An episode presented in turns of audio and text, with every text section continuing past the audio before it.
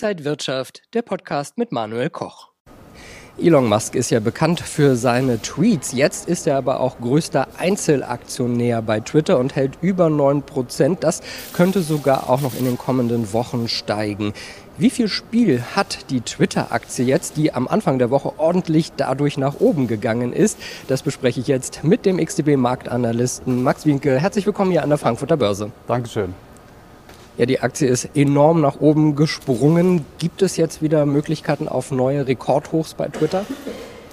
Die SEC, die hat ja die äh, Beteiligung von Elon Musk äh, bestätigt. fast 10 Prozent sind es. Und äh, die Aktie, die ist am Montag in der Spitze mal um über 30 Prozent in die Höhe geschossen. Es gab dann ein paar Gewinnabgaben am Ende der Sitzung und auch der Dienstag und der Mittwoch waren dann nicht sonderlich spektakulär. Ähm, wir haben jetzt gestern oberhalb der 50-Dollar-Marke geschlossen. Man muss sich aber noch mal ähm, vor Augen halten, was äh, ja, da letztendlich äh, so in der Vergangenheit so passiert ist, wo wir herkommen. Es gab einen ganz klaren Abwärtstrend. Die Aktie hatte innerhalb von zwölf Monaten um 60 Prozent abgewertet und wir hatten da den tiefsten Stand seit Juli 2020 erreicht. Ähm, positiv, wir haben jetzt die 200-Tage-Linie wieder überwunden. Kurzfristig äh, sieht das Ganze aber auch ähm, ja, recht gefährlich aus, äh, da wir eben dieses offene Gap haben. Ähm, ich würde es mal als einen ersten ähm, Befreiungsschlag äh, nennen oder ein Aufatmen, ein starkes Aufatmen. Es wird auch erwartet, dass ähm, Musk mehr Einfluss auf Twitter nimmt. Äh, einige Analysten haben aber trotzdem Bedenken, wenn sie auf die Aktienkäufe schauen. Warum ist das so? Ja, also Elon Musk hat ja selbst mal darüber nachgedacht, eine ja, alternative Social-Media-Plattform zu äh, schaffen.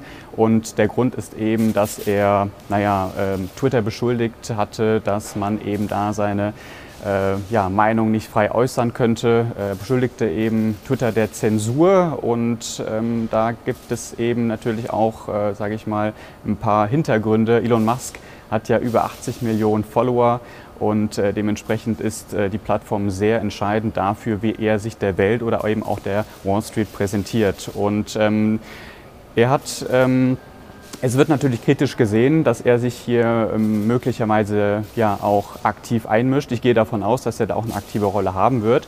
Äh, allerdings ähm, hat er eben auch das entsprechende Know-how in der Tech-Welt. Er weiß, wie man Produkte entwickelt und auch platziert und dementsprechend ist ähm, ja, das auch eine große Chance, insbesondere weil ähm, die Aussichten für Twitter auch nicht allzu gut waren in der jüngsten Vergangenheit. Schauen wir mal auf die Aktienmärkte. Wir haben am Mittwochabend die FED-Protokolle gesehen. Da kann man also noch mal einen genaueren Einblick äh, bekommen, was die US-Notenbanker so denken und vielleicht in die Zukunft projizieren. Ähm, was sehen wir daraus und was bedeutet das für die Märkte und den Dollar? Also der Dollar, der hat äh, kurzzeitig mal abgewertet, dann wieder aufgewertet. Am Ende des Tages ist da nicht sonderlich viel passiert, aber die, das Statement hat gezeigt, dass die Fed ganz klar bereit ist, aggressiv ähm, zu reagieren mit äh, drastischen äh, Zinsanhebungen und eben auch einer Reduzierung der Bilanz. Das ist letztendlich das, was wir ja auch überwiegend gehört haben in den letzten Tagen von den Fed-Mitgliedern. Und äh, ich gehe davon aus, dass der Dollar insgesamt sehr stark bleiben wird. Was nicht bedeutet, dass er nicht auch gegenüber anderen ähm, Währungen abwerten kann. Das kommt dann eben darauf an, welche Währung man dann eben betrachtet. Zum Beispiel der australische Dollar, der steht da ähm, recht gut da. Es gab auch in dieser Woche noch mal ein paar Neuigkeiten. Die Wahrscheinlichkeiten für eine Zinsanhebung in Australien sind gestiegen, was bedeutet, der australische Dollar könnte möglicherweise auch noch mal aufwerten. Der kanadische Dollar zum Beispiel, der äh, steht auch gut da aufgrund dessen, äh, dass die Ölpreise recht äh, stark angezogen sind und auf hohem Niveau bleiben konnte da vielleicht nicht so davon profitieren, aber da sind die Aussichten doch deutlich besser als zum Beispiel beim Euro. Euro-Dollar nähert sich wieder den Jahrestiefs an und der japanische Yen, der ist ja wirklich äh, in den letzten Wochen abgeschmiert, das kann man wirklich so sagen. Das liegt eben daran, dass die Bank of Japan die lockere Geldpolitik einfach fortsetzt und sogar unbegrenzt Staatsanleihen kauft.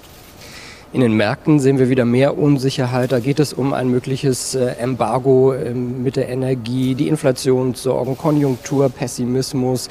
Ähm, wie sollte man momentan sich am Markt aufstellen? Ja, also diese Ukraine-Thematik wird uns, äh, denke ich, noch eine ganze Weile äh, beschäftigen. Ähm, was die Währungen angeht, da würde ich sagen, australischer Dollar, kanadischer Dollar, sehr interessant für die nächsten Monate.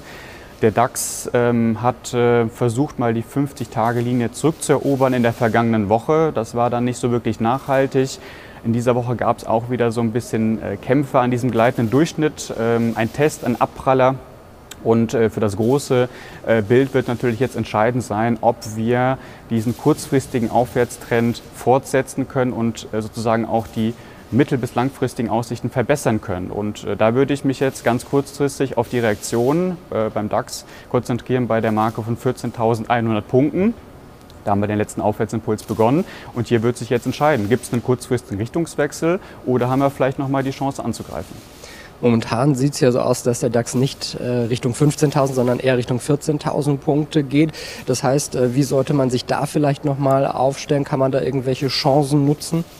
Ja, also kurzfristig ähm, ist es durchaus möglich, äh, dass der DAX dann nochmal äh, stärker nachgibt, insbesondere wenn man ja diese Dynamik äh, betrachtet dieser jüngsten Erholungsrallye. Und ähm, ich gehe aber eher davon aus, dass es ähm, volatil bleibt und dass es eben auch viele Richtungswechsel gibt. Ja? Also diese, dieser ganz klassische Aufwärtstrend, höhere Hochs, höhere Tiefs, ähm, da müssen wir uns vielleicht noch ein bisschen gedulden und die 50-Tage-Linie wäre für mich so ein erster Indiz dafür, also wenn wir sie zurückgewinnen, ja, dass, dass, dass wir wieder zu einem ähm, ja, stabileren Umfeld ähm, kommen. Und vielleicht noch ein ganz kleiner Ausblick ein bisschen weiter ins Jahr. Werden wir am Ende des Jahres dann deutlich höher stehen oder hängt das alles damit zusammen, wie jetzt die aktuelle Lage ist? Also Prognosen zu machen ist natürlich äh, immer schwer. Ähm, ich hoffe es mir natürlich, dass der DAX äh, sozusagen ähm, ja, den Rest des Jahres nutzen kann, um die Aussichten zu verbessern. Ähm, aber ich würde mich da äh, nicht festlegen und äh, für mich ist jetzt erstmal entscheidend, ähm, gibt es einen kurzfristigen Richtungswechsel und können wir eben gleitende Durchschnitte überwinden. 50-Tage-Linie 200-Tage-Linie und dann möchte ich eben oberhalb dieser gleitenden Durchschnitte ähm, ja, einen klaren Aufwärtstrend sehen. Ja, das ist etwas, was man in der Vergangenheit immer gesehen hat, ähm, wenn eben äh, der Markt gut läuft und ähm, ja, daran würde ich mich auch einfach als Anleger, ja, ob kurz-, mittel- oder langfristig, auch nach wie vor orientieren. Und jetzt lieber abwarten an der Seitenlinie und ein bisschen erstmal das, äh, die Märkte beobachten oder sollte man reingehen und jetzt auch mit dabei sein? Also kurzfristig würde ich sagen, sind wir gerade noch bullisch, das kann sich aber sehr schnell ändern. Mittel- bis langfristig, da muss noch mehr passieren und äh, dementsprechend würde ich sagen, wer jetzt long einsteigen möchte, ähm, der muss sich dessen bewusst sein, dass er natürlich auch entsprechend höhere Risiken eingeht. Sagt Max Winke, Marktanalyst bei XTB. Vielen Dank für die Einblicke in die Märkte und danke Ihnen und euch, liebe Zuschauer, fürs Interesse. Bis zum nächsten Mal hier von der Frankfurter Börse. Und wenn euch diese Sendung gefallen hat, dann abonniert gerne den Podcast von Inside Wirtschaft und gebt uns ein Like.